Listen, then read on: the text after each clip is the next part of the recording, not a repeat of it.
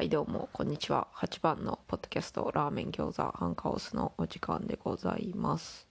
今日は2022年4月28日木曜日。時刻はまた日付が変わって割とすぐです。昨日トートさんのトートのゆる学というポッドキャストにゲスト出演の収録をしてきましてそれで今回はその感想会をやろうと思います。トートさんから何個か話してみたい議題を提示していただいてそんでその中から一番これはあんまり他のとこで喋ってなさそうだなと思われる痴漢についてというのをやりました。で私がまず自分が体験した痴漢の話をしてでもそれはね特殊なやつでおそらく知的障害を患っている人が加害者だったんじゃないかなというのもあってね。ちょっとイレギュラーなケースだったんですがその後トートさんの被害に遭った痴漢の話を聞いてだいぶ興味深かったですね。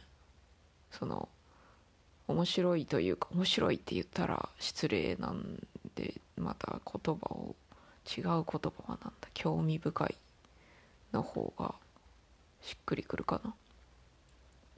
その興味深いポイントがトトさんがその痴漢の被害に遭ったことを他の人に話したら人によってはそれは痴漢ではないのではないかと言われた。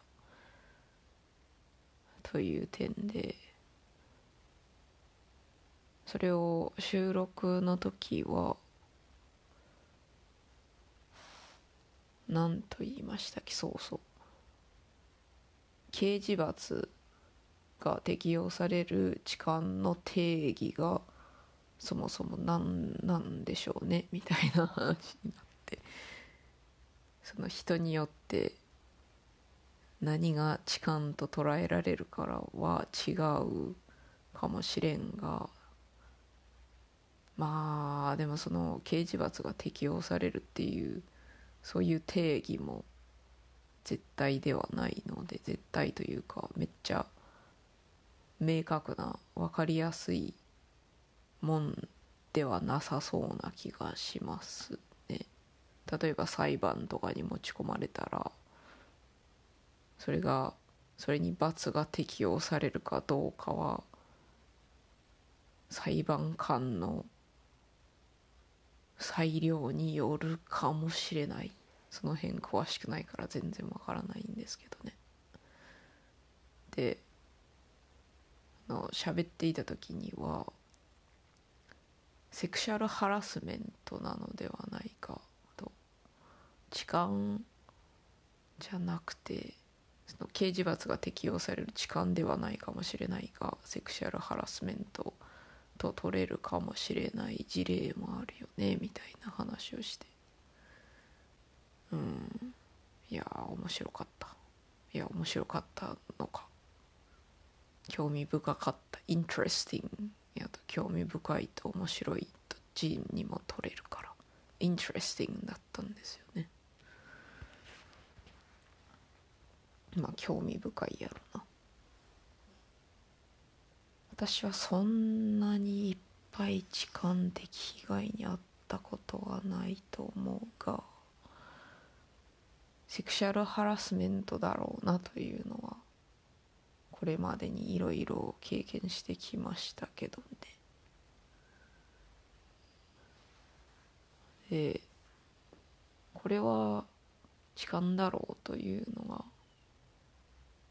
あったんですが対談した時に言い忘れていたやつなんですけども私かつて日本食のレストランでキッチンハンドとして働いておりましてそこにはこれアデレードに住んどる日本人聞いたらどの人がわかるかな？日本食レストランいっぱいあるからそう簡単には特定できんかもしれんが私が当時働いていた時その時も、ね、若かったんですよね。20歳とか。20いっとったかな。分からんけど。まあその辺ということで。そん時にそのキッチンの板長ですね。板長がねかなり今考えたらやべえやつでしたね。当時考えていてもそれなりにやべえやつだなと思っていましたけど今考えると相当やべえなと思います。でその板長ねまずキッチンハンドとして雇われるのがほとんど女性だったな。若い女性でした。私ぐその当時の私ぐらいの。私が働いていた時は男性のキッチンハンドはいませんでしたね。ウェイターとして一人男性いましたけどまた調理するシェフとして他に2人男性いましたね。でこの板長がね結構その女の子に触ってくるんですよね。あからさまにお尻とか触ってはいなかったと思いますが腕とかかな？そういうとこを触ってきた気がします。それで当時はねあの普通にオーストラリア的なオーストラリアのオーストラリア的なレストランにやったらそれはもう普通に怒られとると思うんですが日本食レストランなんで大体働いている人が日本人8割方日本人でその日本的な文化に染まっているみたいな感じでなんかね働いているそこで働いている人たちは何かそういうもんなんだろうみたいな。なんとなくもやっとはしているけど口に出してそれはダメでしょうとか言う人がいなかった気がします。その板長抜きで従業員が数人集まった時とかにあれはやばいよねみたいなそういう話になったことは何回かあるかもしれませんね。でその後すんごい若い子が18歳ぐらいかなもっと若いかな若い子がキッチンハンドとして入ってきましてでその子はその板長にちょっと触られたらバシーンって手叩いて「そんなのダメですよ」とか言ったというエピソードがあってそれすげえな強いなと思ったみたいな話があります。全然まとまってなくてなんだそれみたいな感じなんですけど。その思い出しながら話してるのもあるからすいませんね。いやーなんかね文化って嫌だなみたいな。そのなんて言えばいいのか。洗脳されてたのでしょうねみんな。そういうもんだと。だからそういうの言っていける人になりてえなと思います。もやっとしたらもやっとしてますよと。言語化していきたいなと。思うけどね。